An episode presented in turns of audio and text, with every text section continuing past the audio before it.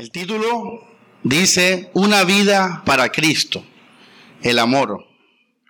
Una vida para Cristo, el amor. Voy a pedirle a la, profesora que, se quede hoy. Quiero que esté toda la iglesia. Eh, esta enseñanza es muy importante porque es lo más importante en la Biblia, que es el amor. Y quiero que todos la escuchemos con atención una vida para Cristo y todos queremos vivir para Cristo, ¿verdad? Estamos aquí por eso. Estamos aquí porque queremos hacer la voluntad de Dios. Y la voluntad del Señor es el amor. Así que vamos a hablar de eso. Vamos a Romanos 6:13 para empezar a trazar el camino que nos reflejado en la escritura sobre una vida dedicada a, una vida dedicada a. Romanos 6:13 dice, no entreguen sus miembros a disposición del pecado como instrumento de injusticia, sino pónganse a disposición de Dios como resucitados de la muerte y hagan de sus miembros instrumentos de justicia al servicio de Dios. Con este versículo vemos que el apóstol Pablo nos invita a todos a consagrarnos, nos invita a ponernos en disposición para Dios. Y dice que hagamos nuestros miembros, miembros de justicia al servicio de Dios. Ahora, palabras importantes y las enfaticé con mi tono. Disposición, instrumentos de justicia y servicio para Dios. Pablo nos está dando en el contexto del versículo aquel que dice, pecaremos para que la gracia abunde en ninguna manera. Y Pablo dice, el creyente ya no vive para el pecado, pero el creyente ahora debe vivir para la justicia, debe vivir para, dice, para Dios. Quiero mostrarles este versículo para que vean el llamado y por el cual viene el título. Vamos al verso 19 y dice, Romanos 19, dice, les hablo de una manera humana teniendo en cuenta la debilidad natural de ustedes.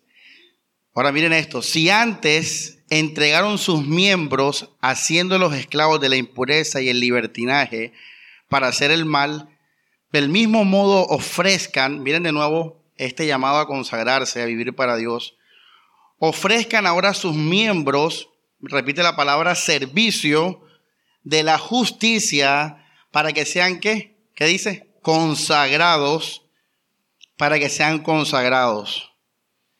Entonces, iglesia, estamos llamados a vivir para Dios. No estamos llamados para ser libres y vivir para nosotros. Eso se llama libertinaje.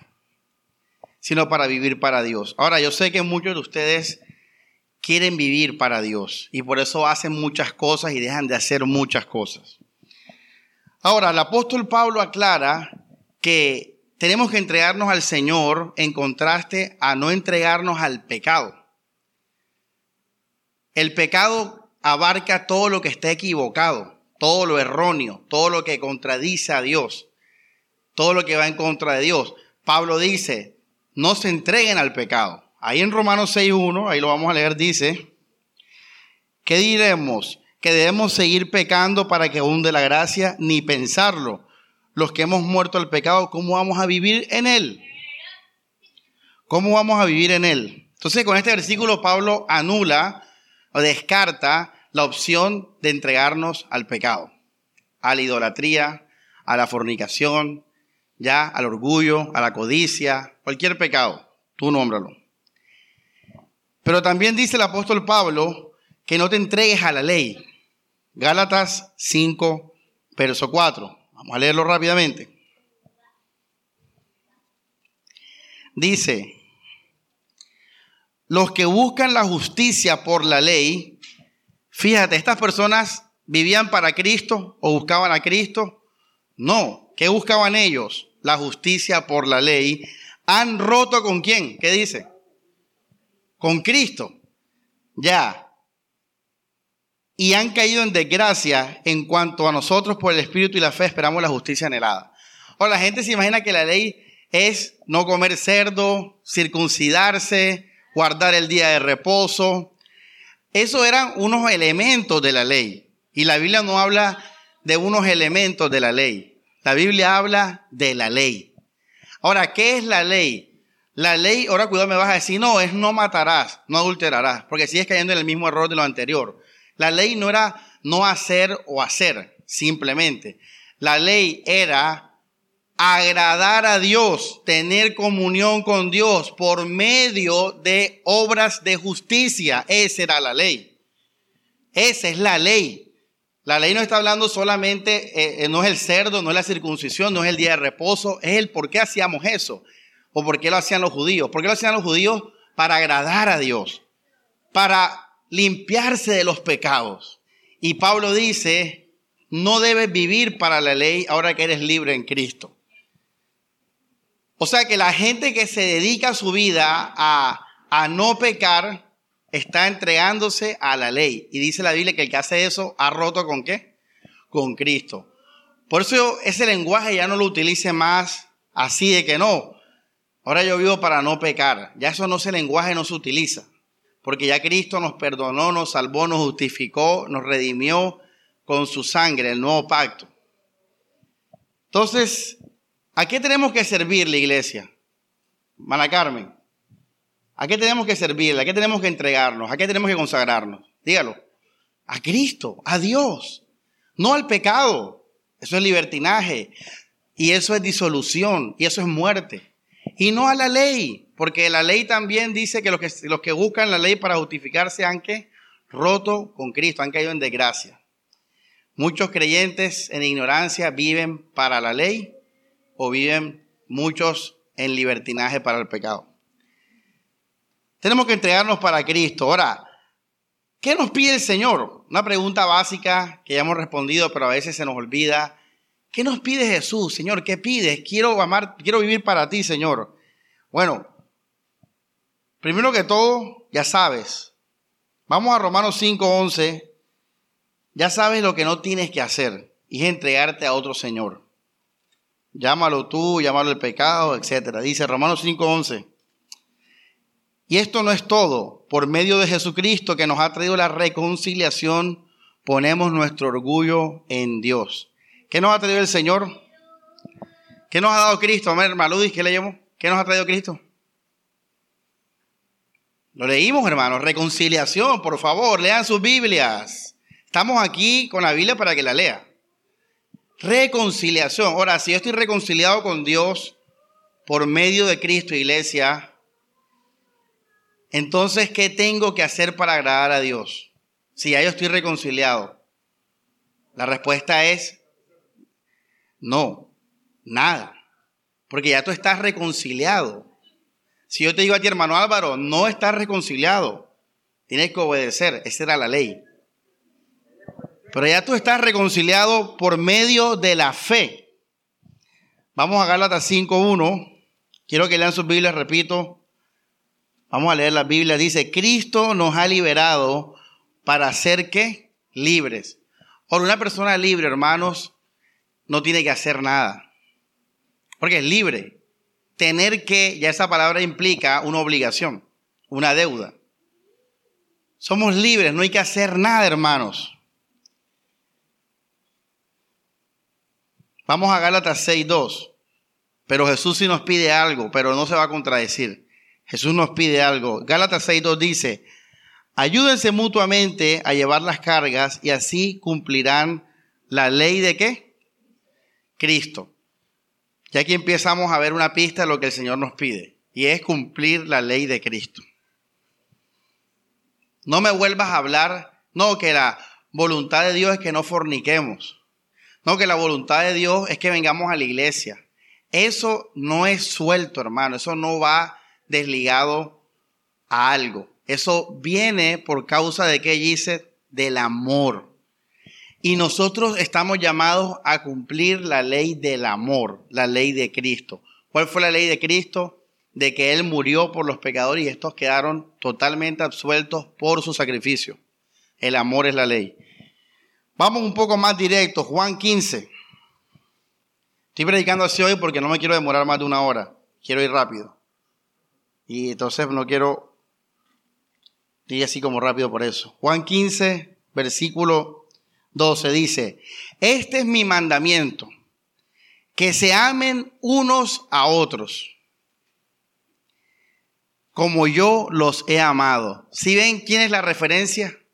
Jesús es la referencia. Como yo los he amado. Esa es la ley de Cristo. Pablo la repita ya en Galatas. Dice, nadie tiene amor más grande que el que da la vida por los amigos. Ustedes son mis amigos si hacen lo que yo les mando. Hermano, ahí está la voluntad de Dios, que hagamos lo que Jesús nos manda. Pero ¿qué es el mandamiento de Jesús? Es amar. Y el amar no es una obligación. El amar es disfrutar, vivir y reflejar lo que Cristo nos dio de manera gratis. Ahora, ¿qué hizo Cristo? A la, ¿Qué es amor? ¿Qué es? O sea, bueno, listo, pero ¿Qué hizo Cristo, hermano? Cristo te hizo bien. Cristo te hizo bien. Cristo te sanó las enfermedades. Cristo te liberó del engaño, de la mentira. Te llevó a un reino de luz. Te llevó al amor del Padre. Eso es ese es el amor que Cristo murió para hacerte bien, para bendecirte.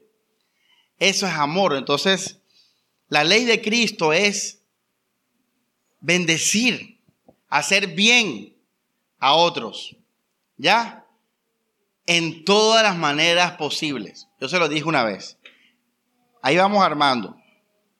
Entonces, en resumen, con lo que acabamos de leer, toda esa fuerza de consagración que usted tiene por agradar a Dios es primero para vivir en Jesús, confiado, agradecido y en su esperanza. Y segundo, para amar a los demás para amar a los demás, empezando por los hermanos y al prójimo en general. Entonces, ¿cuántos se quieren consagrar a Dios? Si usted piensa, voy a dejar de fornicar, estás equivocado, estás empezando mal. Me voy a vestir bien, estás empezando mal. Sea que lo hagas hoy o lo hagas mañana, si tú te levantes y dices, voy a agradar a Dios, voy a, voy a trabajar y voy a honrar a mi, a mi jefe, estás haciendo mal, estás siendo un legalista. ¿Ya? Y ese es un error de muchas iglesias y de muchas prédicas, que llevan a la gente a eso. Los regaña la iglesia. Ustedes son unos hipócritas. Ni leen la Biblia ni oran. ¿A qué los voy a llevar yo a ustedes con ese regaño? A leer la Biblia y orar, pero ¿con qué motivación? Con el temor, con el miedo, con, con que les falta algo. Pero Jesús dice, ¿ustedes están qué? Reconciliados con el Señor ya. A mí no me falta nada. Así que iglesia, para que usted madure, para que usted crezca, ya ojo con el lenguaje que manejas en tu mente. Ya tú no vas a pensar más así. Ahora tú vas a pensar es, voy a amar. Voy a amar porque esa es la ley de Cristo, voy a amar. ¿Ya? Eh, vamos a Romanos 5, 2, 5 para leer versículos sobre lo que acabo de decir sobre cómo vivir la vida cristiana en el sentido de lo que el Señor nos manda. Romanos 5, 2, 5 dice,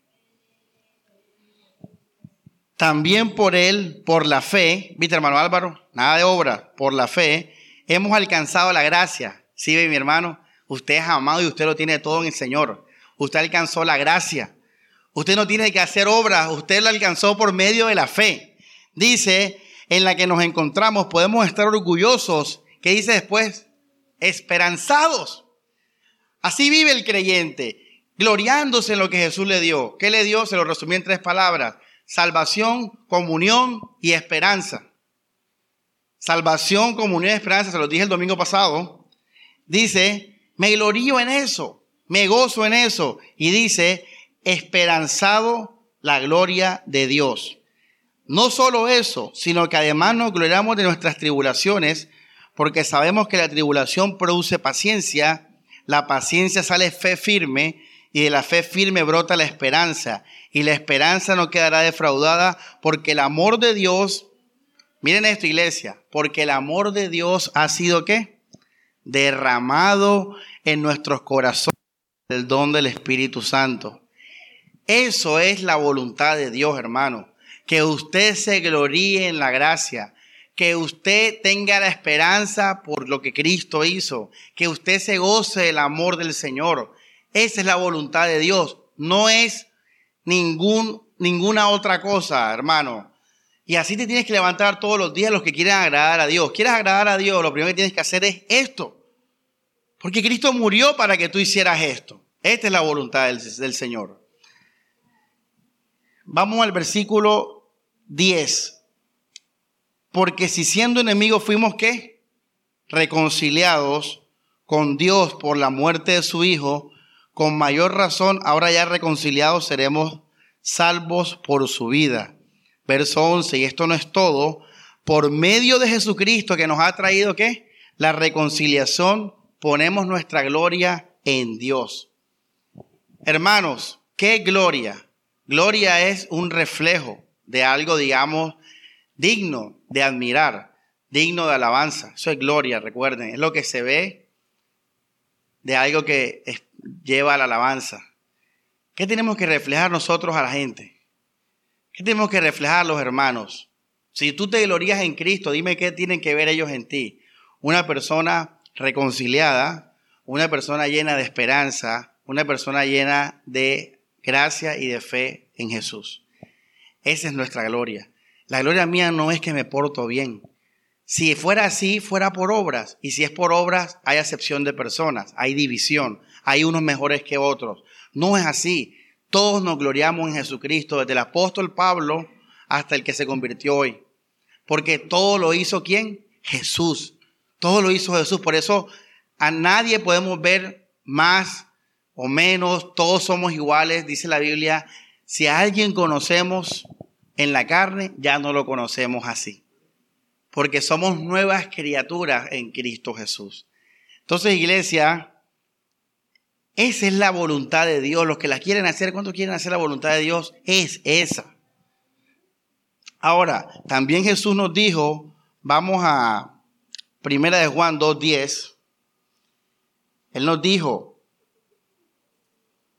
no solamente quiero que descanses en mí, hijo mío, sino que quiero que ahora eso que yo te di y que tú disfrutas, se lo des a los demás, principalmente a mi iglesia. Ya aquí podemos dejar la prédica, ya bueno hermanos, bendiciones ya. Eso es lo que es la voluntad de Dios. Primera de Juan 2.10 dice, y esto y esta parte ya es un poco más técnica, mucha atención por favor. Vamos a ver. ¿Cuánto tiempo llevamos, José? Dice, quien ama a su hermano, dice, permanece en la luz y no tropieza. Palabra clave, palabra clave iglesia, permanecer. Usted quiere consagrarse, usted quiere vivir en la voluntad de Dios, tú tienes que amar a tu hermano. Yo le dije a Carlos el domingo que él vino y salimos del culto, estábamos allá afuera, yo le dije, hey Carlos, aquí es donde se vive la vida cristiana ahora, donde no hay alabanzas, no hay emociones, no hay prédica, sino allá afuera, en la cotidianidad, es hermano donde empieza la vida cristiana. Tú te quieres consagrar. Bueno, primero ya sabes lo que tienes que hacer es descansar en Dios y disfrutar de eso. Pero segundo, Jesús dice, quiero que reflejes lo que yo te di a tu hermano, a la iglesia primeramente y el prójimo. Y dice la Biblia, quien no ama a su hermano permanece, perdón, quien ama a su hermano permanece en la luz. Una pregunta, ¿tú quieres permanecer en la luz, iglesia? ¿Ah? ¿Quieren permanecer en la luz? Tienen que amar al hermano, al hermano. Ahorita vamos a hablar de eso que no, que yo amo a Dios. Amar a Dios es hacer su voluntad, iglesia. Dice, vamos a Primera de Juan 3:14. Y aquí nos vamos a extender un poquitico. Dice, nosotros sabemos que hemos pasado de la muerte a la vida porque amamos a los hermanos. Quien no ama permanece todo lo opuesto en el camino de la muerte. Iglesia, el amor no solamente es consagrarme al Señor y permanecer en el Señor, el amor al hermano, sino es también seguridad de salvación. Igual es un sinónimo de permanecer. Si tú amas, tú puedes saber que has pasado de muerte a vida. Puedes saberlo. No es algo místico ni abstracto, no es polvo de estrellas. Es muy concreto. Yo sé que he pasado de muerte a vida porque amo a mi hermano. Usted lo puede saber. Vamos al 4, 1 Juan 4, verso 12. Dice, tremendo versículo, dice, a Dios nunca lo ha visto nadie. Si nos amamos unos a otros, ¿qué dice? Dios qué? Permanece en nosotros y el amor de Dios ha llegado a su plenitud. O sea, hermanos, el amor no solamente nos hace permanecer y nos da seguridad, sino que el amor es la única garantía que usted le sirve a Dios. No es tu oración, no es tu conocimiento teológico, es que tú amas a tu hermano. Y dice que si tú amas a tu hermano, Dios está contigo. No hay más evidencia, hermanos. Es más, empieza Juan diciendo que a Dios nadie qué en otras palabras, si tú no amas, Dios no existe para ti. Dios no existe realmente. En el sentido de, no hay forma de verlo. La gente que dice, no, yo no creo en Dios porque es que no lo puedo ver. Tú dices, bueno, tienes razón. Es más, tienes tanta la razón que la Biblia nos dice que por eso que tú estás diciendo, tenemos que amarnos con toda la iglesia. Porque eso es la evidencia de Dios para nosotros. Voy a repetirlo. Amar al hermano es la evidencia de Dios para nosotros. Es la seguridad de Dios para nosotros. En esto sabemos, en esto conocemos. A Dios nadie lo ha visto. Ese libro de, nueva evidencia que exige un veredicto. Eso es basura. Eso no me sirve que no, que un fósil, que un trapito, que el Vaticano tiene las chancletas de Pedro. Eso nada no importa, eso no, no nos dice nada de Dios. Nadie sabe que nadie ha visto a Dios, nadie puede dar evidencia de Dios. Así que lo único que tenemos para tener seguridad de Dios, ¿qué es? ¿Qué dice la Biblia? Que nos amemos los unos que a los otros. Dice versículo 13, esto que viene es brutal. Reconocemos que está con nosotros y nosotros con Él, porque nos ha hecho participar de su espíritu. En otras palabras, en el amor de los hermanos está el, obrar y el poder del Espíritu Santo. El Espíritu. En otras palabras, yo sé que Dios está conmigo porque puedo amar a mi hermano. Eso solo puedo lograrlo gracias a Dios. Alejandra, no sé si, bueno, después me regañas, Alejandra, si no tenía que decirlo, pero voy a decir algo, ella me dijo como que con una pre que estaba examinándose su fe y todo eso. Y yo le dije a ella, sigue para adelante. O sea, permanece. Lo, ahora, ¿por qué le ya esto Alejandro? Vamos a regañar. Bueno. Yo, ¿por qué le dije eso a ella? Porque ella no sabe, pero ahora va a saber que, y eso lo predicamos ya el año pasado, o sea, al tú amar a la iglesia, y perdonarla y soportarla, tú estás tomando la decisión de creer y amar en Dios, no con palabras, sino con hechos, y eso es lo que realmente importa. Entonces yo a ella simplemente le dije, permanece. Y cada vez que ella decida permanecer con nosotros, sin saberlo, ella está caminando con Jesús. Le dije, permanece, no te rindas. Porque ahí es donde tú de manera tácita te decides por Jesús. Y no es algo místico, Alejandra, puedes leer la Biblia. Si tú amas, Dios está contigo. No, es, no, no, hay, no hay ningún misterio al respecto. Ya, yo le dije, permanece. Porque para permanecer con el grupo de la iglesia hay que, hermanos, soportar, perdonar y todo eso. Este, vamos a primera de Juan 4, 16. Dice, nosotros hemos conocido y hemos creído en el amor que Dios nos tuvo. Dios es amor. Quien conserva el amor permanece con Dios y Dios con él. Tremendo. Permanece con Dios y Dios con él. El amor llegará en nosotros a su perfección si somos en el mundo lo que Él fue y esperamos confiados el día del juicio. En el amor no cabe el temor. Esto se refiere a seguridad de salvación. Ese es el, contexto. No es que tienes miedo a los monstruos o algo así, como que en el amor no hay temor. No, es, es que cuando estés en el juicio no tengas miedo porque tú amas, tú has creído en el Señor. Dice, verso 19, nosotros amamos porque Él nos amó primero. Quiere decir que el que ama tiene por obligación que qué? No. Si yo amo porque Dios me amó primero, entonces el que ama, o sea, el ágape, el amor ágape, tiene primero que por regla qué? José. Por eso, primero que tiene que hacer el que ama es una ley, es una obligación. Carlos. La Biblia dice, nosotros amamos porque Él nos amó primero. Entonces yo les digo a ustedes, si usted ama, entonces por obligación, ¿tú qué haces? Eso, Elías, oye, Elías. Bien, últimamente ha estado bien. Creer. O sea que no puede un ateo amar, porque tú amas porque Cristo te amó.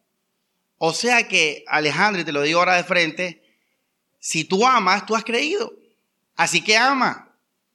Es así de simple. Permanece. Si tú amas, tú no tienes que hablar. No tienes que, eso es lo que menos le importa al Señor. ¿Sabes eso? Eso es lo que menos, eso, esas que las confesiones y ese poco de papeles que tiene la iglesia. La iglesia tiene mucho papel, iglesia, mucho papel. Jesús dijo, y ahorita lo vamos a leer, y Juan también, amen de hecho y de verdad, no de palabra. Entonces, no importa lo que digas, si tú amas, tú has creído en el Hijo de Dios. Porque para tú amar, tú tienes que ser impulsado por el amor de la cruz y eso se requiere fe. Romanos 5 y 6, lo que leímos allá. Entonces, o sea, una pregunta, si eso requiere fe, entonces amar requiere qué? Consagración al Señor. Si tú amas, tú tienes que estar consagrado con Dios y vivir en esa salvación, en esa comunión y en esa esperanza. ¿Ya? Primera de Juan 3, 19. Dice, Así conoceremos que procedemos de la verdad. Ojo que aquí está hablando de doctrina ya. Aquí no estamos hablando ya solamente del tema del juicio final, ni nada. Estamos hablando, no estamos hablando de, creer que Dios existe o no, ya eso se tocó en 1 Juan 4. Aquí estamos hablando de la sana doctrina. Hace poco, ¿quién fue la que me preguntó? Alguien me preguntó que yo, yo me irrité. Bueno, el punto es que me preguntó que, ah, ya, ya, no voy a decir el nombre, pero ya me acordé. Yo me irrité porque me preguntó, oye, ¿y tu mamá cómo está? Tú sabes, está en falsa doctrina, en sana doctrina. Entonces yo me irrité, ojo, no, no de rabia, sino en el sentido como que uno hablaba así antes, en, la, cuando estábamos ciegos. Ya tú hoy has aprendido que la sana doctrina no se trata de unas fórmulas dogmáticas. Esto es la sana doctrina, es el amor.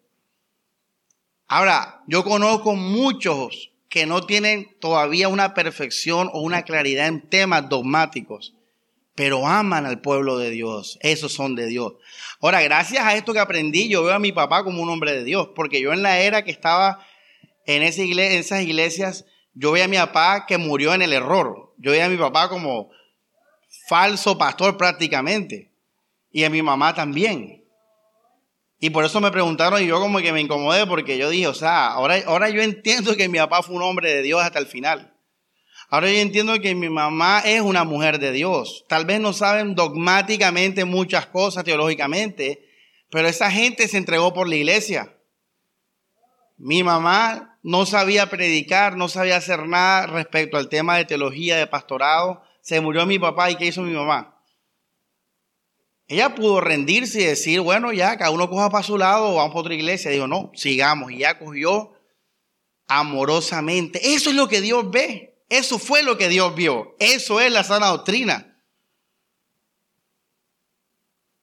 Ahora, si no fuera por eso que ella hizo, no estuviéramos aquí.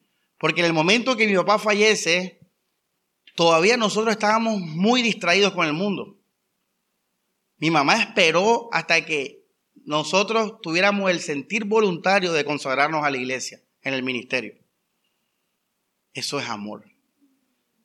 Amor por los hermanos, por la iglesia. Ahora dice, miren esto que tremendo, vamos a leerlo. Dice, Primera de Juan 3:19 dice, así conoceremos que procedemos de la verdad y tendremos ante Dios la conciencia tranquila. Pregunta, ¿cómo pastor lee el 18? Hijitos, no amemos de palabra y con la boca, sino con obras y de verdad. Así conoceremos que procedemos de la verdad. O sea, yo no te estoy diciendo que la teología y que la doctrina hay que anularlos, no.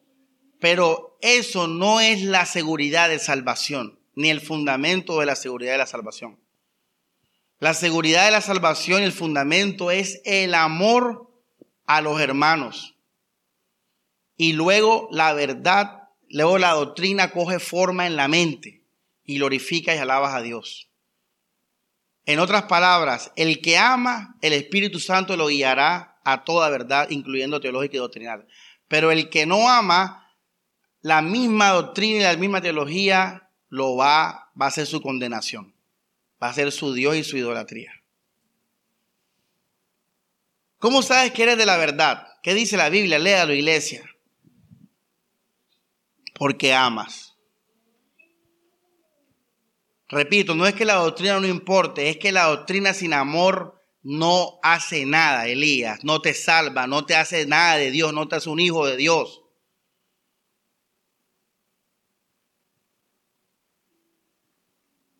Es doctrina con amor, así como la sopita con sabor.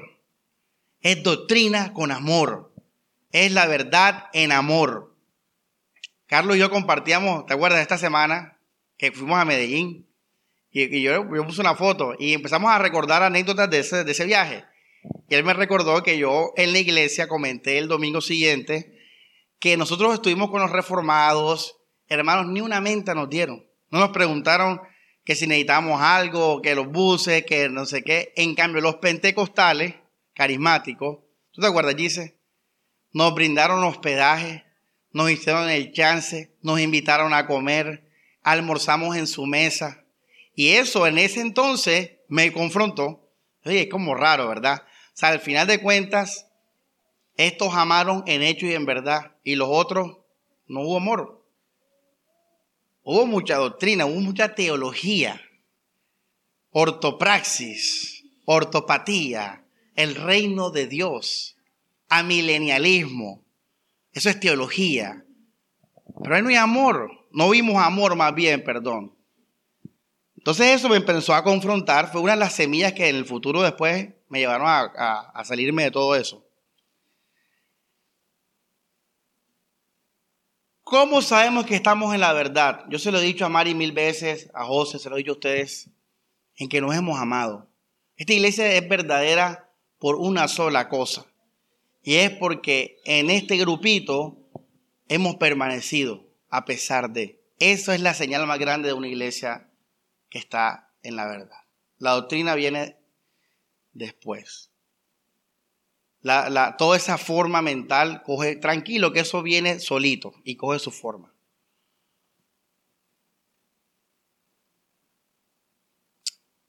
Primera de Juan 3:16.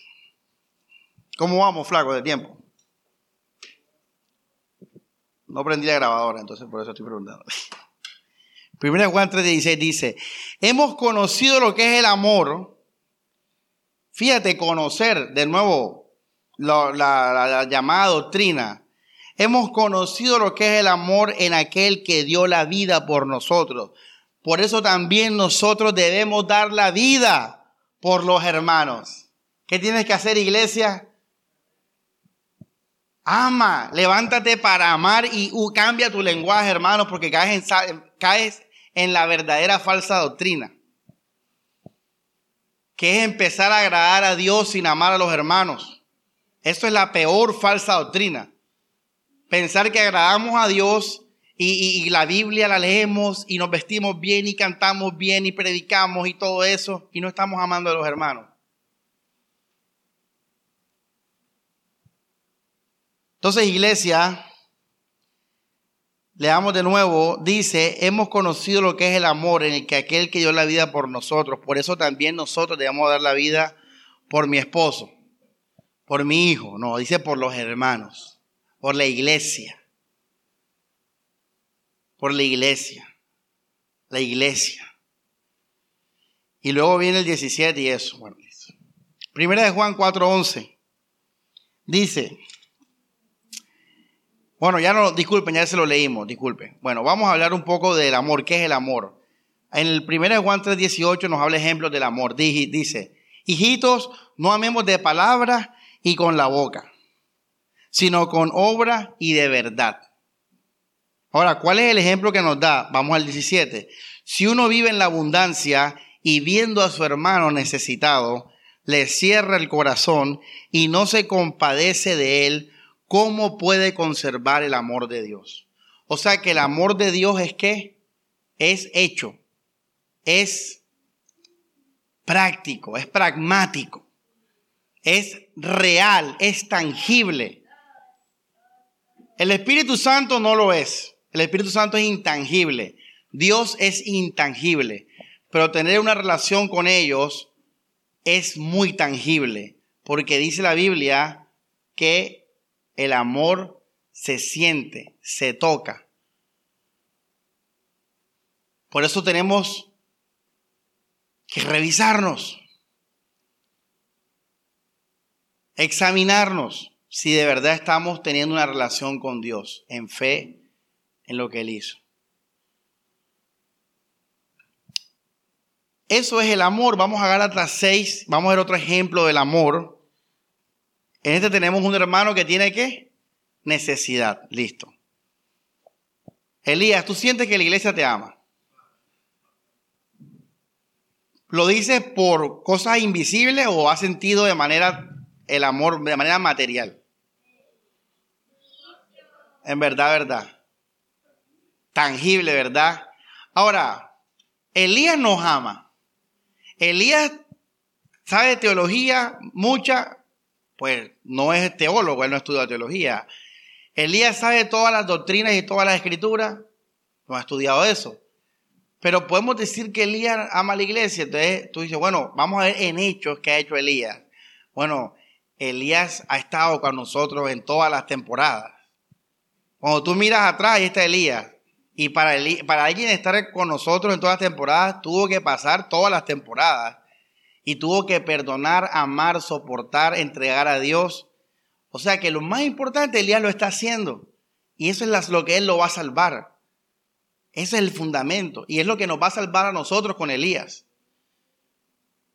Es un amor real de, abrazarlo y de, y de, ver qué necesita y suplirle eso es consagrarse a Dios, iglesia.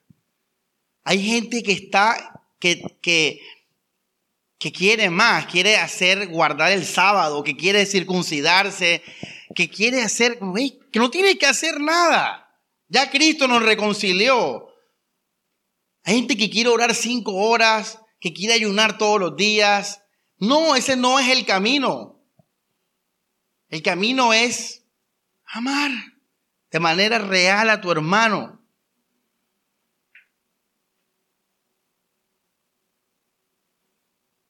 La oración, el ayuno, todo eso gira alrededor del amor. Y lo hablamos el miércoles en la oración.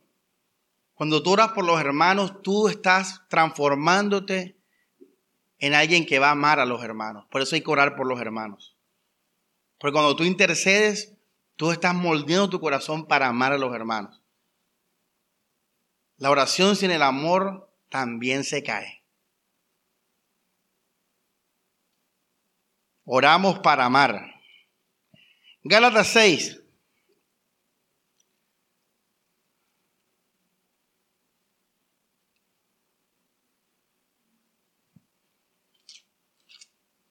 Dice, hermanos, si alguien es sorprendido en alguna falta, ustedes que están animados por el Espíritu, corríjanlo con modestia. Piensa que también tú puedes ser tentado. Ayúdense mutuamente a llevar las cargas y así cumplirán la ley de Cristo. O sea que otra manera de amar es ayudarnos en nuestros pecados, en nuestras debilidades, en nuestras faltas, ayudarnos, corregirnos. Eso es amar. Mejor es reprensión manifiesta que amor oculto. En otras palabras, el amor es reprender, ¿verdad? Ahora, ¿tú por qué reprende a alguien? ¿Tú por qué reprendes a tus hijos? Porque los quieres encaminar al mejor camino. Bueno, eso es amar. Y mira que también es un hecho tangible. Vamos a otro ejemplo. Hebreos 10, 24.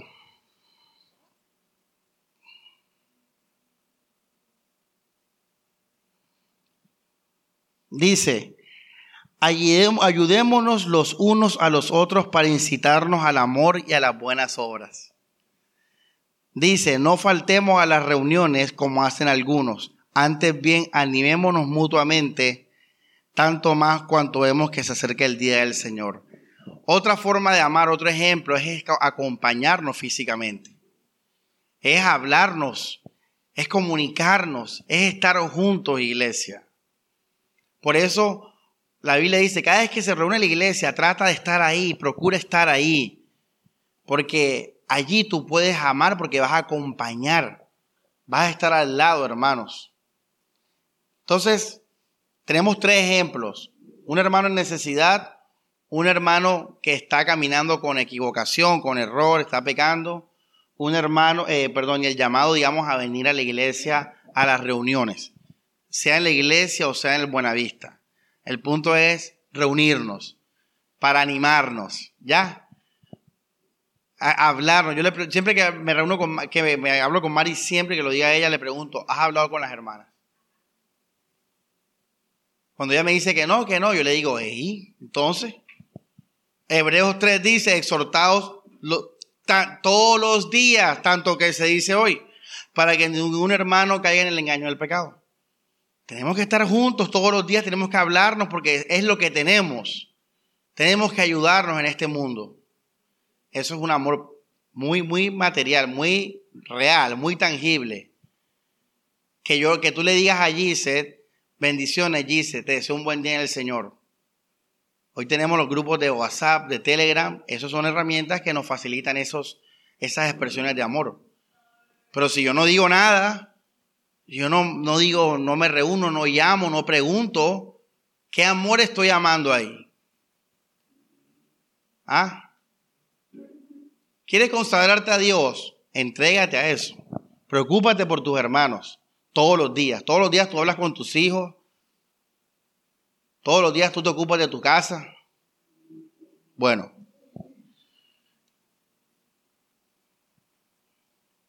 Vamos a un último texto, creo que es muy el mejor de todos, Mateo 25.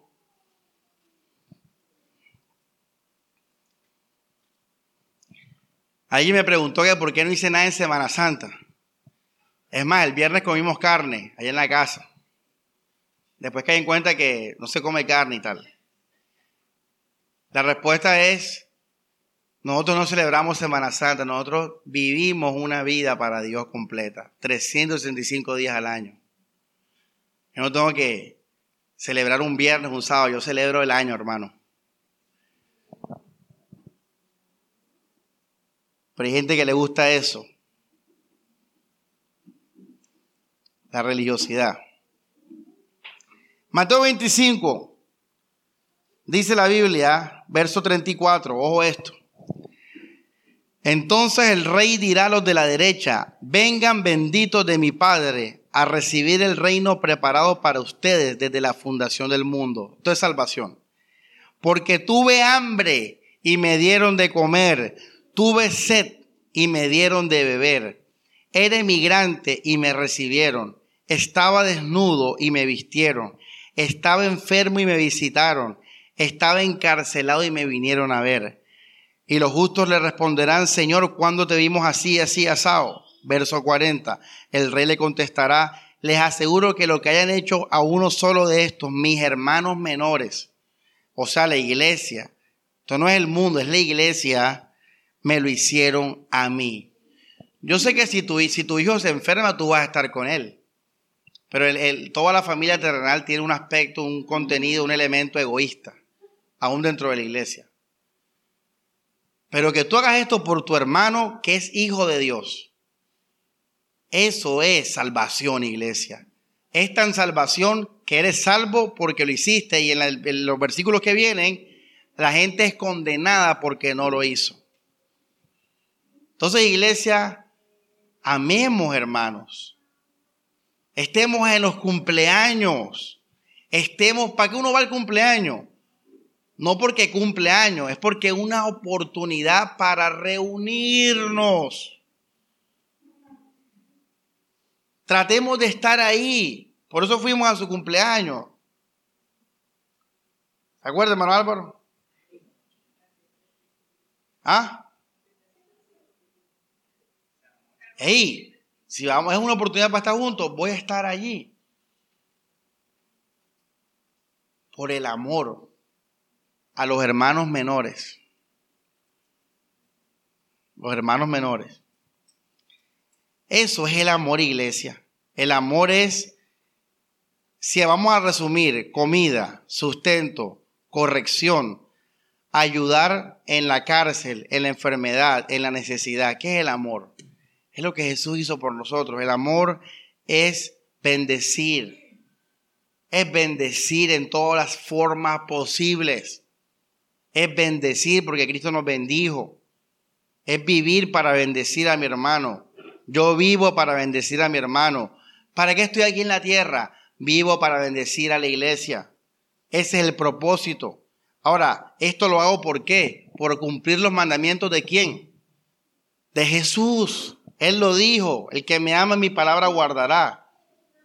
Y este es mi mandamiento, que se amen los unos a los otros. 1 Corintios 13, vamos a leerlo. Ya vamos terminando.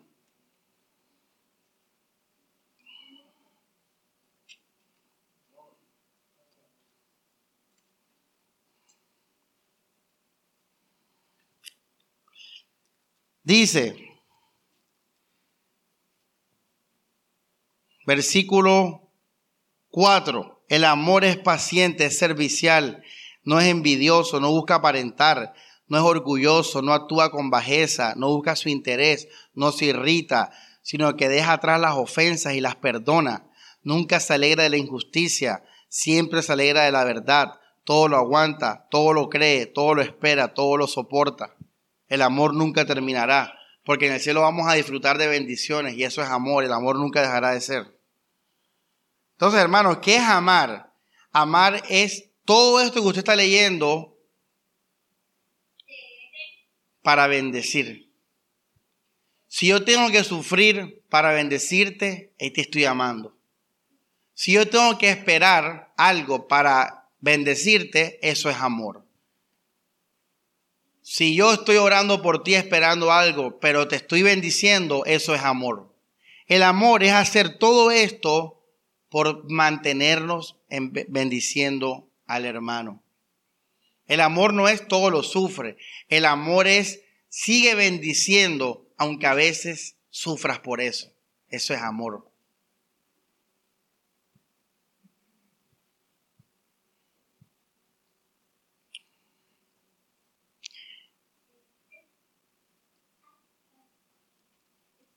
¿Qué diferencia entre un hippie, un budista o un nueva era con el cristianismo? Hermanos, que esas personas, esto es un paréntesis, o bueno, no voy a decir así, voy a decirlo de esta manera, que yo no voy a amar por mi beneficio. Yo no voy a amar por tradición. Yo no voy a amar por deber. Voy a amar para glorificar a Jesús. Voy a amar para adoración. Voy a amar para alabanza. Voy a amar porque tú eres un hijo de Dios y yo amo a Jesús. Por Él. Esa es la diferencia entre un hippie y nosotros. Que la motivación de ellos es ego, existencialismo, humanismo, tradición, deber, es lo correcto. No, la motivación de nosotros es hacer la voluntad de Dios, es Jesús, es cumplir Juan 15, Juan 13, es amar a Jesús. En otras palabras, amar a mi hermano es amar a Jesús. ¿Quieres amar al Señor? Ama más a tu hermano. Pastor, ¿y cómo lo amo? Bendícelo. Cada vez que hables con un hermano, trata de darle todo el bien que puedas. Así sea en un minuto. Porque ahí estás obedeciendo a Jesús y allí estás testificando de su gloria. Porque haces eso porque tú eres amado por Él. Paréntesis, otro paréntesis. ¿Por qué la iglesia? ¿Por qué dice la Biblia a mis hermanos menores? ¿Por qué el lenguaje de primera de Juan es hermanos, hermanos, hermanos? Porque no es como para todo el mundo. No es porque Dios no quiera, Dios quiere que todos nos amemos así, con, todo todos los seres humanos. Pero ¿qué pasa, hermanos? Y es que el mundano no va hacia Cristo. Entonces eso impide la, el desarrollo de ese amor. Porque él, él, vive para él o, o a cosas terrenales ya. Entonces, nosotros tenemos que entregarnos a la iglesia no por deber solamente, sino porque se puede hacer. Porque cuando yo vea que Carlos me ama, ¿yo a quién le voy a dar gracias? A Dios. Yo voy a, ese amor lleva a gloria y edificación. Con el mundano lo amamos igual también. Estamos dispuestos a todo con el mundano, a perdonarlo, todo lo que sea. Pero de ahí no pasa, porque el mundano no tiene interés en consagrarse a Jesús y darle gloria. Y si lo llega a hacer, se vuelve cristiano. Entonces ya es un cristiano, ya no, ya no es un mundano. Por eso ocurre eso y por eso el énfasis es la iglesia. Porque en la iglesia agradamos a Jesús. ¿Por qué tenemos que amarnos nosotros, iglesia? Porque cada hermano es un qué? Un hermano pequeño de Jesús. Por eso yo te adoro, iglesia. Te amo. Te adoro en el sentido costeño. O sea que uno dice, te adoro. Por eso me entrego a ti. Y tú tienes que entregarte a mí porque estamos sirviendo a Jesús con todo.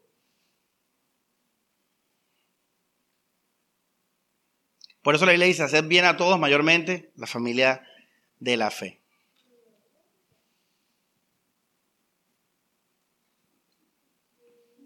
Ahora, la iglesia que existe para nosotros es esta, porque como el amor es muy práctico, real y material, Dios no, no, nos ve el amor que tenemos por la iglesia en Europa. No la conocemos. Lo único que tú tienes para hacer esto es a mí y yo te tengo a ti. Por eso la Biblia dice, donde están dos o tres, ¿qué? Porque con, con solamente dos, entre dos hermanos pueden hacer todo esto, morir, soportarse. Ejemplo de dos hermanos en el antiguo pacto hicieron esto. David y Jonathan. ¿Quién más? Dos hermanas. Ruth y Noemí. Eso es el amor ágape. Jonathan dejó el reino, y arriesgó su vida por la voluntad de Dios, porque Jonathan había entendido que Dios tenía un propósito con David, no fue por, por algo personal, humanista o algo así.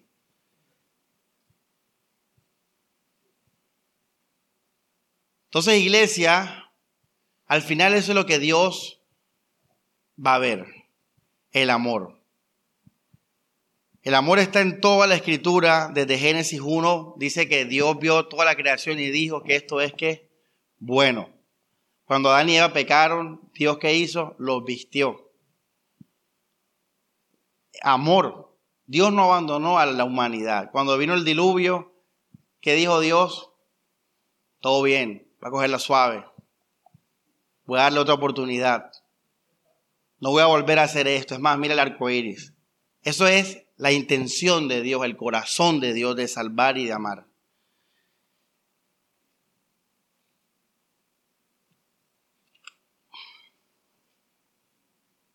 Por eso me consagro a la iglesia, porque puedo hacerlo.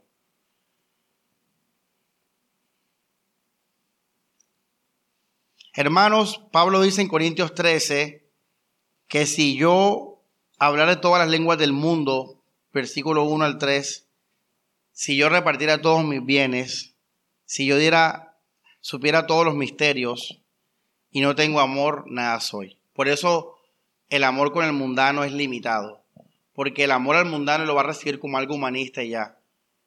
Pero ¿qué pasa si amamos y no llevamos a Cristo a la salvación? Entonces es en vano, ¿verdad? ¿De qué sirve que yo te haga una buena obra si al final tú vas a ir al infierno? Entonces Pablo dice, podemos hacer lo que sea, que si no amamos, o sea, no reflejamos a Jesús, no reflejamos a Cristo, eso es vano, hermanos. Porque la idea de esto es recibir su amor, sean los hermanos o los mundanos. Y la idea de esto es ser salvos. Por eso si no hay amor, nada sirve, nada sirve, iglesia. Si no hay amor.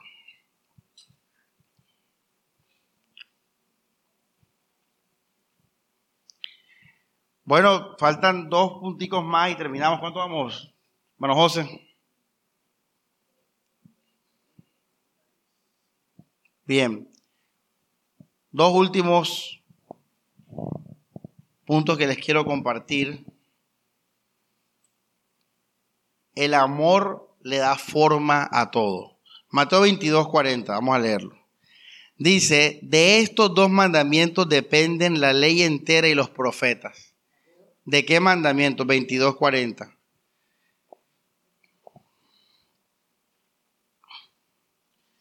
Hace poco, la influencer esta que habló del amor de Dios, ¿por qué el cristiano que conoce la palabra sabe que está equivocada? Porque hay gente que habla del amor de Dios, pero el fundamento es su ego. El fundamento es su libertad, es su, su expresión, es el amor a la vida terrenal. Y eso convierte enseguida todo en falsedad ya que el amor es muerte a este mundo y entrega total al Señor, completa al Señor y llevar a la gente a esto. Mateo 22, 40, bueno, más el 39 dice, bueno, 37, amarás al Señor tu Dios con todo tu corazón, respondió. Y el segundo dice, amarás al prójimo como a ti mismo. En ambos hay amor. Y dice Jesús, de estos dos mandamientos depende, depende la ley entera y los profetas. Una pregunta, ¿cuántos mandamientos hay en la ley? No sé, Carlos, si te acuerdas. 600 y pico, eso no lo sabíamos, bueno, ahí uno en teología pasa por eso. La ley tiene tantos mandamientos, no sé qué. La Reina Valera tiene tantos versículos, todo eso se, se aprende. Bueno, ahí se me olvidó todo eso. Bueno, 600 y pico mandamientos. Bueno, la Biblia dice que esos 600 y pico de mandamientos, yo busqué el griego de esto, tienen una pitica y están amarrados al amor. O sea que ponga la palabra amor en grande y luego ponga una pitica y ponga ahí 600 mandamientos que están guindando ahí. Eso es, eso es el griego. Dependen, están ahí. O sea que si tú quitas el amor, ¿qué pasa con la ley? No tiene sentido. Hay muchos hermanos que obedecen la ley sin sentido. O sea que, por ejemplo, eso de las mujeres que no, que tienen que ser amas de casa y todo ese cuento, eh, ¿cuál es el fin de eso? Tú tienes que ir al fin, tú tienes que ir a, bueno, pero ¿por qué hago esto?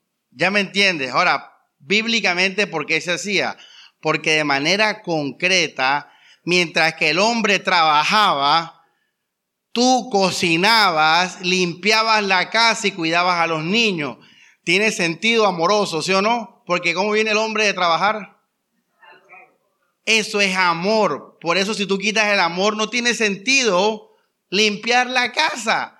Es más, la gente que lo hace al revés está al revés. Está viviendo al revés.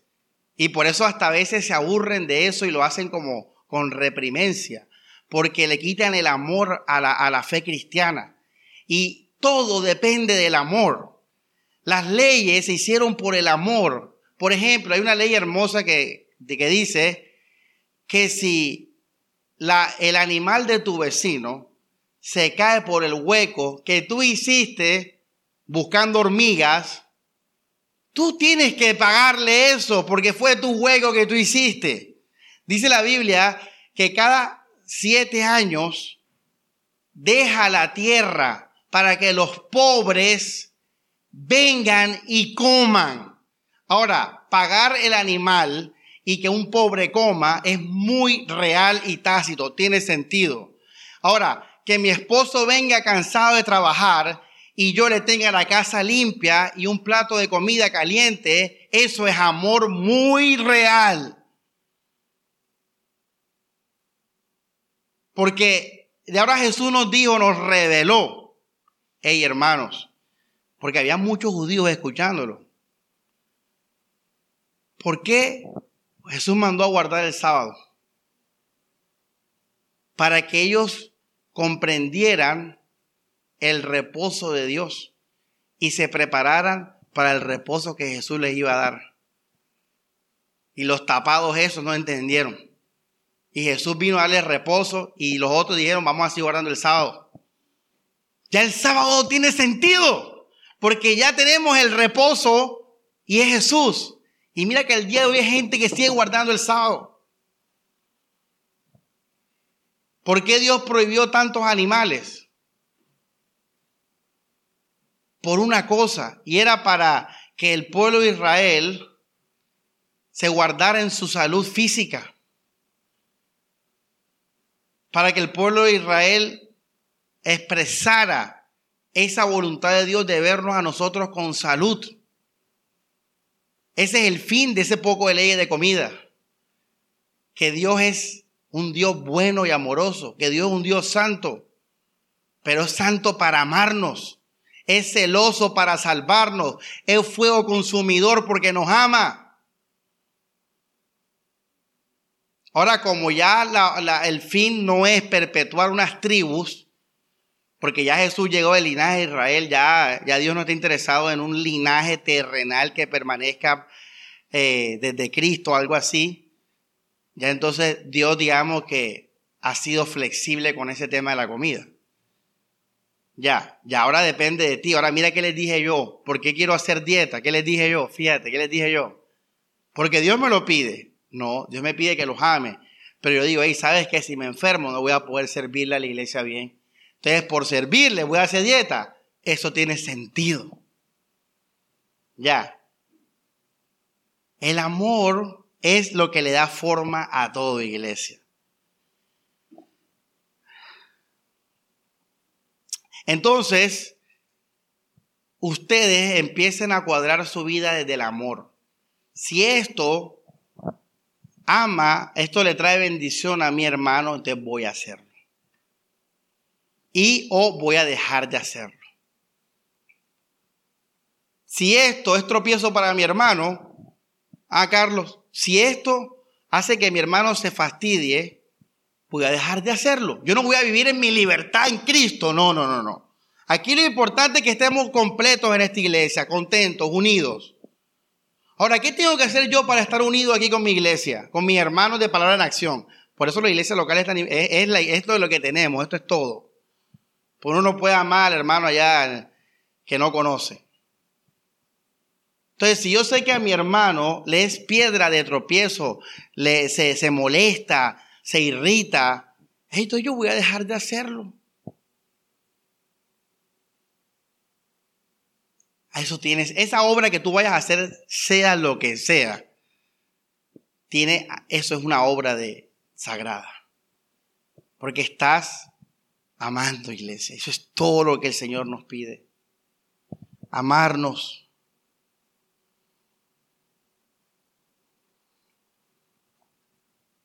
Eso, ahora, ¿por qué digo que esto es lo que... Vamos a Romanos, a, a Romanos. ¿Cuánto llevamos, hermano José? Dice, capítulo 14, versículo 15, pero si lo que tú comes hace sufrir a tu hermano, ya no obras de acuerdo con el amor. No destruyas por lo que comes a uno por quien Cristo murió. El fin es mi hermano. No vuelvas a hablar de lo que a Dios le agrada aislado del amor y la bendición a mi hermano.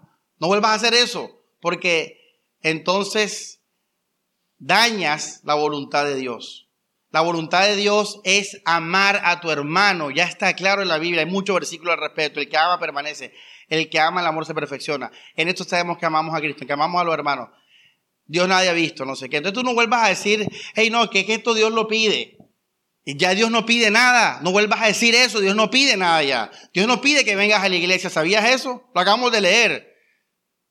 Si yo te digo a ti, tienes que venir a la iglesia para agradar a Dios. Está incompleto la palabra. Te voy a decir, tienes que venir a la iglesia para estar junto, mi hermano, para verte, para animarnos, para que me hable de Dios y yo te hable de Dios a ti. Entonces ahí sí ven a la iglesia y congrégate. ¿Ya me entiendes? Todos los mandamientos dependen de qué? Del amor a Dios y el amor a los hermanos.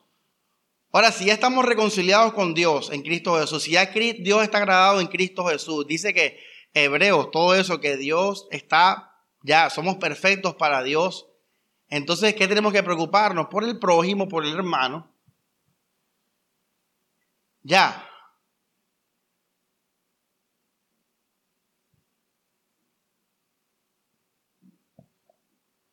Eso es lo que Dios ve. Eso es, consagrarse a Dios, es amarnos. El amor le da forma a todo. Así que usted empieza a vivir su vida respecto a, levántese diciendo, voy a amar a la iglesia. ¿Cómo la amo mejor? ¿Cómo bendigo? ¿Cómo somos uno? Dice que si para tu hermano eso le, eh, eh, eh, lo irrita, si eso lo dice Gálatas, no seamos vanagloriosos irritándonos los unos a los otros. Entonces, yo no lo voy a hacer delante de mi hermano.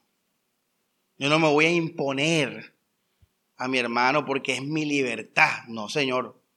Primero el amor y la unidad del cuerpo.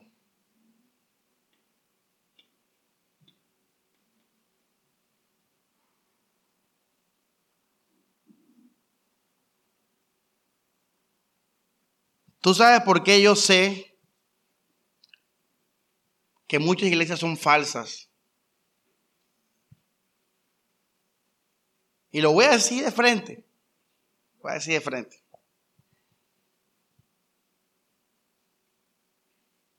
Y que no voy a decir nada. o sea, hermano.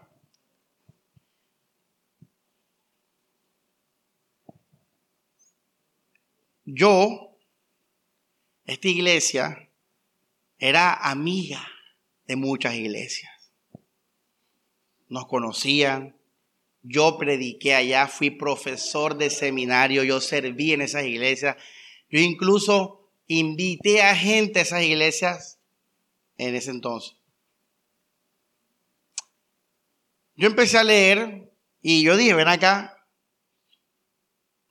veo que este tema X tal, pues Dios no lo condena. y empecé a compartirlo con mis amigos pastores, ese tema, que bíblicamente no es pecado, pero es un tema que no, se, no es costumbre en nuestro país, en nuestro continente, en nuestro hemisferio. Y lo primero que, que, que los pastores dijeron fue, hey, eso está mal, Samuel. Eso es antibíblico, eso es pecado, eso es satánico. No, pero no lo veo, no lo veo. Bueno, a Dios hasta ahí no le importa ni lo que Samuel dice ni lo que los otros dicen. Hasta ahí, eso no es la voluntad de Dios. La voluntad de Dios es el amor entre los hermanos. Cuando empecé a ver, me bloquearon. sin avisarme, me sacaron de una conferencia a la que estaba destinado agendado. No me avisaron. Cuando vine a ver, no me contestaban el teléfono. Cuando vine a ver, yo era el criminal número uno. Y le habían dicho a todo el mundo, el Raimundo, que yo prohibido Samuel. Pero aún así, todavía Dios no ve eso. Dios ve que yo soy un ser humano. Dios ve que tengo una hija. Dios ve que tengo que pagar obligaciones. Dios ve. ¿Qué leímos en primera de Juan? Si tu hermano tiene qué? Si tu hermano está preso, si tu hermano tiene hambre, si tu hermano está descarrilado, ¿qué ve Dios? Lo que Dios iba a ver de ellos era el amor. Era, bueno, está bien, Samuel, estás equivocado. Pero ahí somos amigos, hemos comido juntos, he ido a tu casa a Navidad, conozco a tus hijos. ¿Cómo me vas a abandonar así? Yo soy un hermano en Cristo. Por esta diferencia me vas a abandonar. Gálatas 5 dice que las, divisiones son obra de la carne. Ellos se dividieron de mí, ellos crearon división, porque yo en ningún momento quise ni nada de eso. Hace, hace, bueno, hace poco, no, ya hace un año me encontré con uno de esos pastores. Pero como digo, me bloquearon, me borraron, me eliminaron, me de todo. Hey, ¿cómo estás? Hermano, yo con las cosas de Dios, ahí se me quita todo, pena, lo que sea. Y yo le dije, ¿cómo así? ¿Cómo estás? Tú eres hipócrita. Así le dije. Y se puso rojo, porque imagínate que ahí así, de una. Y que, hey, me abandonaron. Yo que comí contigo, brother. Yo que me senté en la sala de tu casa, que a tu hijo le hice favores, que lo llevé al colegio, que compartimos horas y horas de la palabra de Dios, ni me llamaste, le dije, porque ese pastor con el que me encontré, ese ni me llamó. No me llamaste a preguntarme, Samuel, ¿qué es lo que estás pensando? No, tal tema. Bueno, voy a tu casa y vamos a estudiar teología para ver si el tema es real o no. Nadie hizo eso. Ningún pastor vino a mi casa a coger la Biblia y decir, Samuel, mira, vamos a estudiar el Antiguo Testamento para que veas que estás equivocado. Y si estoy equivocado, bueno, voy a orar por ti, Samuel, estás loco. Pero todo bien, cuenta conmigo, tú eres mi hermano. Eso es lo que Dios ve. Ahora, yo por eso entendí que esas iglesias son de Satanás. No por la doctrina, no porque acepten o no doctrina, es porque no hay amor. La gente que se fue de esta iglesia, yo fui pastor 2013, 14, 15, 16, 17, 18. Ocho años le fui un pastor fiel para muchos, un pastor irreprensible. Y por un momento en mi vida que tuvo una crisis, que tuvo un resbalón, que tuve una duda, me abandonaron. Mucha gente se fue aquí, no le importó la ofrenda del mes que venía sabiendo que el pastor vive de las ofrendas. Yo se lo dije a un amigo que venía acá y se fue. Yo le dije, es que no se trata de que ya tú no estés en la iglesia o no, brother. Se trata de que tú sabes que yo vivo de esto y la dejaste dar de repente. ¿Tú eres estúpido o qué? Así tenemos que hablar porque eso es lo que es el amor. Lo que Dios ve es eso. Él no está viendo que la doctrina que, que aceptaste aquí, que no, que esto, eso es lo de menos. Lo importante es que permanezcamos juntos, que sufra contigo, que ore por ti, que me aguante tu año de despilfarro. Por eso cuando el hijo pródigo regresa a la casa, ¿qué hace el padre? No le dice, no, mira, la lección es que no vuelva, no, no, celebrar. Porque el primer mensaje que tenemos que dar es el amor. Luego viene la doctrina, luego viene la forma, luego vienen las palabras. Por eso me di cuenta que esas iglesias son falsas. ¿Ya me entiendes? Por eso, no es por más nada, hermano, es porque no hay amor. Porque tú no puedes abandonar a alguien que conoces. Tú no puedes abandonar a alguien que creció contigo. Tú no puedes abandonar a alguien que por más de siete años servimos a Dios juntos. Toda esa gente que se fue de aquí, yo no les juzgo que se hayan ido. Yo les juzgo que de manera tajante dejaron de ofrendar, sabiendo que yo vivía de eso. Eso es, hermano, una porquería. ¿Dónde está el amor? Ya, eso sí es lo que yo vi. Por eso yo sé que estoy en la verdad. Por eso yo sé que ellos están en la falsedad. Y, mira que la Biblia lo dice. No es algo místico, no es algo, es, es real. Y ven acá. El amor. Eso es lo que Dios ve. Estuve preso. ¿Cuándo uno está preso, Morelia? Cuando se porta bien. ¿Y qué hizo el hermano? Estuve contigo.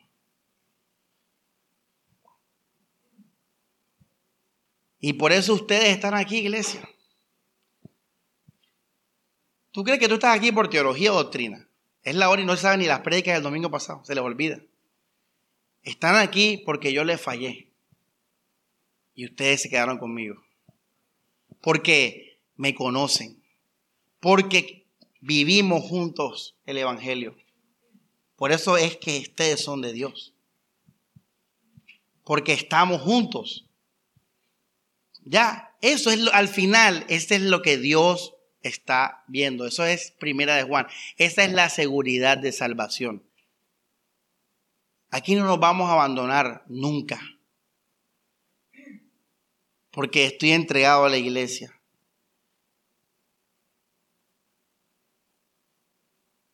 Vamos a finalizar con Juan 15, 13.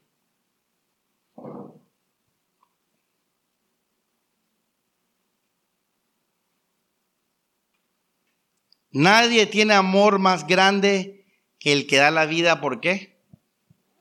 Por los amigos. Yo le pregunto a Yurani, Yurani, ¿cómo tú cumples ese amor de Dios de dar tu vida por tus amigos? Como le pregunto a Carlos, ¿cómo, cómo haces eso, Carlos? Si esa es la voluntad de Dios, ¿cómo haces eso? Es interesante que Satanás que quiere, que usted qué, viva la vida. ¿Qué quiere Dios? Que tú des tu vida por tus hermanos, por tus amigos. Lo voy a repetir porque es interesante el contraste. ¿Qué quiere Dios?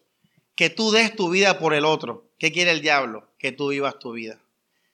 Al final, los hermanos que se han ido acá eh, no se fueron sino por una sola cosa, por vivir su vida. Sea de manera religiosa, sea porque es porque ya no me sirve esta iglesia.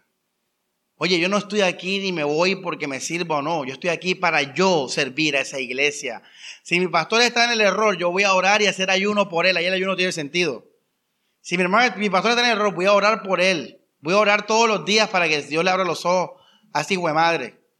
Y si nunca llega a ver el error, que sepa que estuvimos juntos hasta el final. Eso es lo que Dios va a ver. Ay, la iglesia es falsa, ahora me voy a la iglesia. Oye, tremendo egoísmo, ¿ah? Y lo peor es que lo enmascaran como si fuera la voluntad de Dios. Cinco razones para irse de una iglesia. Malditos libros esos, hermano.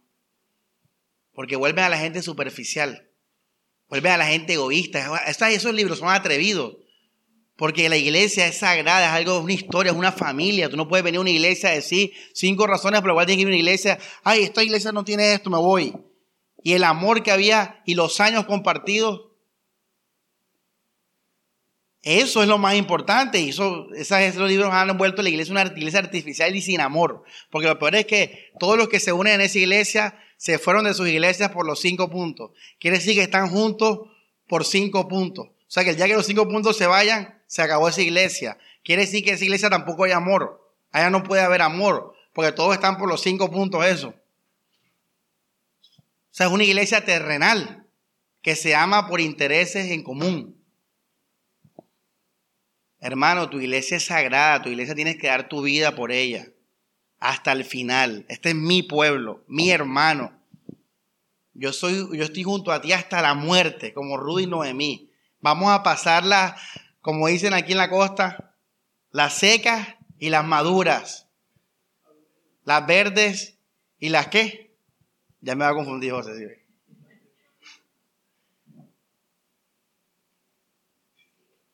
Se muere el hijo ahora y tú crees que Dios le va a decir doctrina o que aceptaste esto aquel tema o, o no, ya. Y por eso esa pregunta que me hicieron, que si mi mamá estaba en sana doctrina, ella no, usted no puede hablar así. Hay, hay católicos que están amando y, ellos van a salir de ahí. Déjalo para que vea. Lutero, Lutero nunca quiso salirse de la iglesia católica, él lo sacaron. Entonces, lo que estén en, en esas iglesias falsas, si ellos aman, va a pasar como a mí. Los van a sacar de allá, ¿sí me entiendes? Pero uno no tiene la intención de separarse. Yo nunca la tuve, ni la, ni la quise, ni la deseo. Ellos son los que nos rechazaron y nos separaron porque somos, no tenemos esto y esto en común en cuanto a algunos temas doctrinales. Uno me dijo una vez y me llamó un domingo, oye, Sammy, una pregunta. ¿Tú crees en la necesidad de las confesiones de fe históricas? Yo estaba en mi estudio del 2019. Yo no. Bueno, entonces te informo que aunque somos hermanos, no vamos a tener comunión. Explica cómo se pinta eso, iglesia. Explícame eso. Dime qué hermano tuyo, tú eres hermano y no tienes comunión. Entonces, ¿para qué, para qué rayos soy hermano? ¿Para, qué, para, para tener algo en el cerebro de que somos, allá hay una iglesia en la esquina, yo qué sé. Uno para que tiene un hermano, Carlos, para ayudarse, acompañarse, para hablar, para compartir, para prestarse dinero, para hospedarse. Eso es un hermano, para reírse juntos. Ahí te das cuenta que esas iglesias son falsas, porque ellos no aman, aman la tradición, aman a los que los aman, aman los que aman esos libros y ese tipo de cosas. Ahí no hay amor Porque el amor todo lo sufre, todo lo espera, todo lo soporta. ¿Cuánto vamos ya? Hora y veinte, bueno, ya pasé. Menos mal que me ama.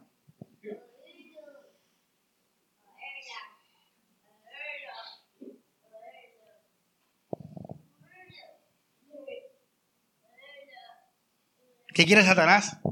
Que vivas la vida. ¿Qué quiere Dios? Ahora yo le pregunté a Yurani y a Carlos cómo ellos daban su vida por los amigos, porque ese es el amor supremo. Ese es el amor más grande. No hay amor más grande que este. Y dice, ¿cómo haces eso? A ver. Lo tienes que hacer, todos tenemos que hacerlo porque esa es la voluntad de Dios. ¿Cómo lo haces, Gis?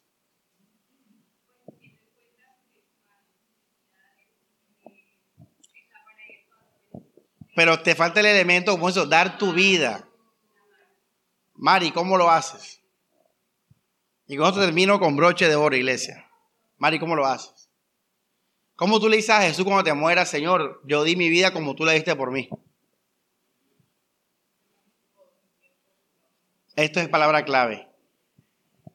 Uno sabe que da la vida por sus amigos porque literalmente te pasaste toda la vida con ellos. Cuando tú ves tu vida y tú dices, güey, toda mi vida me la pasé con la iglesia, tú puedes decir, yo di mi vida por los amigos. Ese es el amor supremo, permanecer, hermanos para bendecirnos. Y termino con esta anécdota. El viernes fuimos al cine. ¿Cuándo fue que fuimos al cine, Daniel? El viernes, sábado, lo que sea, whatever. Y yo fui ya. Y todos, los, todos tenían perro caliente. Yo en mi lógica personal, mira lo hermoso de la comunión, yo dije, hey, estos manos son como tapados. O sea, me compran la boleta, pero no me compran comida. Es como los hermanos que me dicen, somos hermanos, pero no tenemos comunión, alia. Y lo peor es que todos tenían perro caliente y crispeta. Y yo le dije a José, fue que me la acerqué, le dije, José, ven acá. ¿No se te ocurrió comprarme comida? Porque yo en mi mente dije, hey, si me compras la boleta, ¿por qué me la compras? Porque vengo tarde, ¿ah? Bueno, lógicamente, si me compras la boleta, compraba la comida. Y lo peor es que todos me decían, vea la fila, la tremenda fila. Y yo estaba indignado en la mente, fíjate, vida real. Estaba molesto. Porque yo dije, hey, qué absurdo. Fíjate que para yo permanecer con ellos, tengo que amar. Porque si fuera por mi ego, empiezan a surgir también semillas que luego van a crecer hey, mira, ve, soy el pastor, no me honran, no me aman, no, no, mira, mira esto. Y para rematar, no solamente no me lo dieron, sino que ninguno dijo, yo te hago la fila. Doble honra al pastor. Ven, yo te hago la fila. Nada. Todo el mundo, mira, haz la fila. Y yo en la mente dije, estoy molesto con ellos. Estoy resentido. Estoy fastidiado. Los odio. Pero sabes que los amo. Aquí estoy y voy a estar con ustedes hasta el final. Aunque a veces pasen esas cosas que me hacen coger rabia. El amor es, todo lo sufre.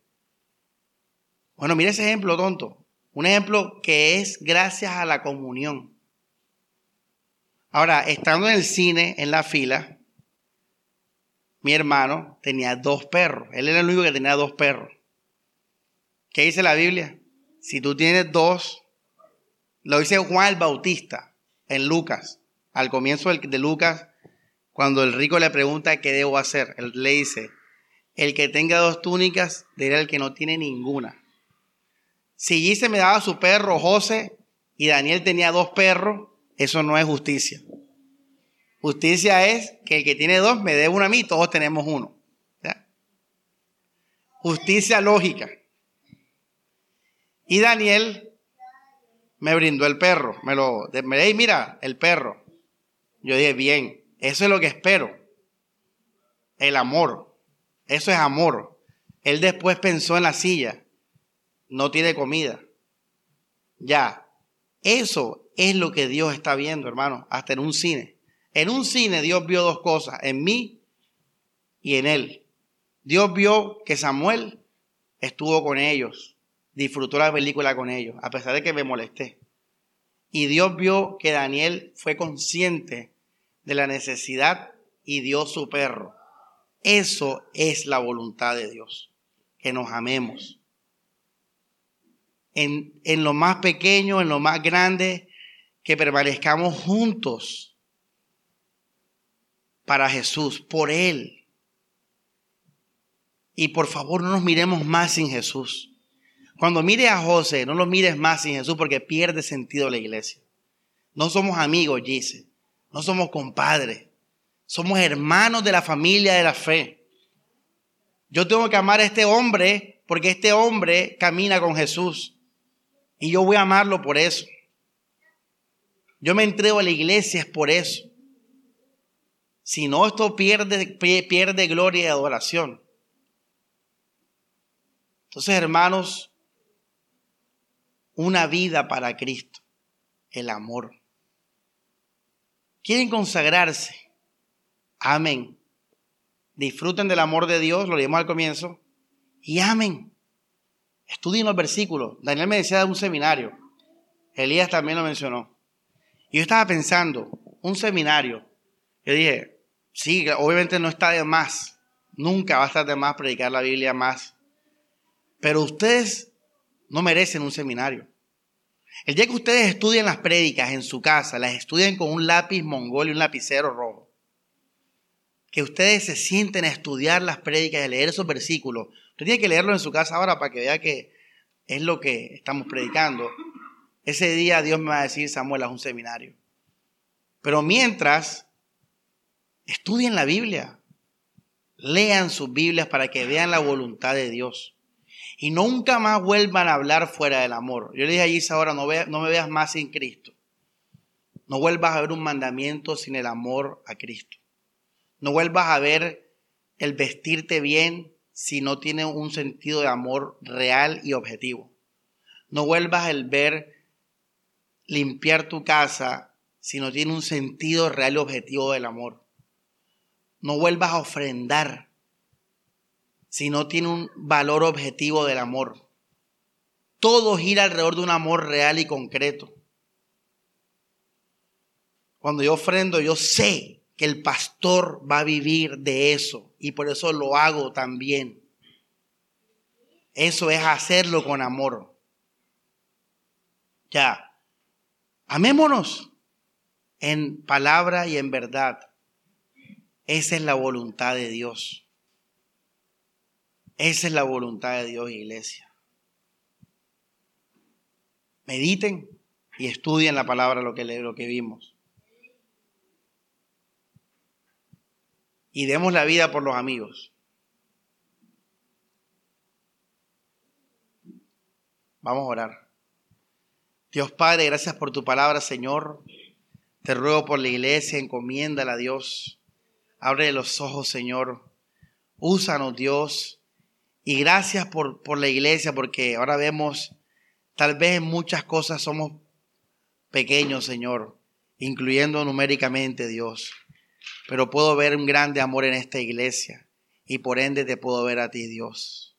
Así, Señor, que abundemos en el amor, que abundemos en el amor, Dios, y que ese amor sea dando forma a nuestra fe.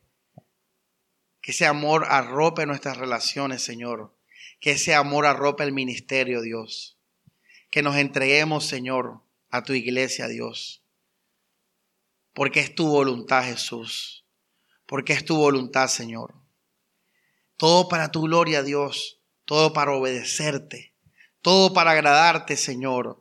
Todo para adorarte, Jesús. Tú Dios que nos amaste, Señor.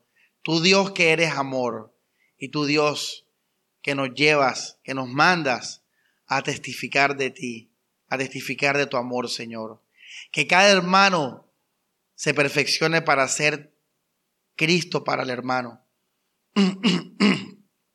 que toda esa bondad que tú tuviste con nosotros, Señor, podamos perfeccionarla para que la veamos en el hermano, en el hermano, Señor que podamos verte Jesús en la cara de cada hermano, a ver la bondad de ellos y su entrega a nosotros. Y nosotros, nuestra bondad y su entrega a ellos, Señor. Así Dios, gracias porque nos guiaste en el amor, nos guardaste en el amor, Señor. Y llévanos a seguir perfeccionando este camino, Dios, hasta el final, Señor. Para tu gloria, amén y amén.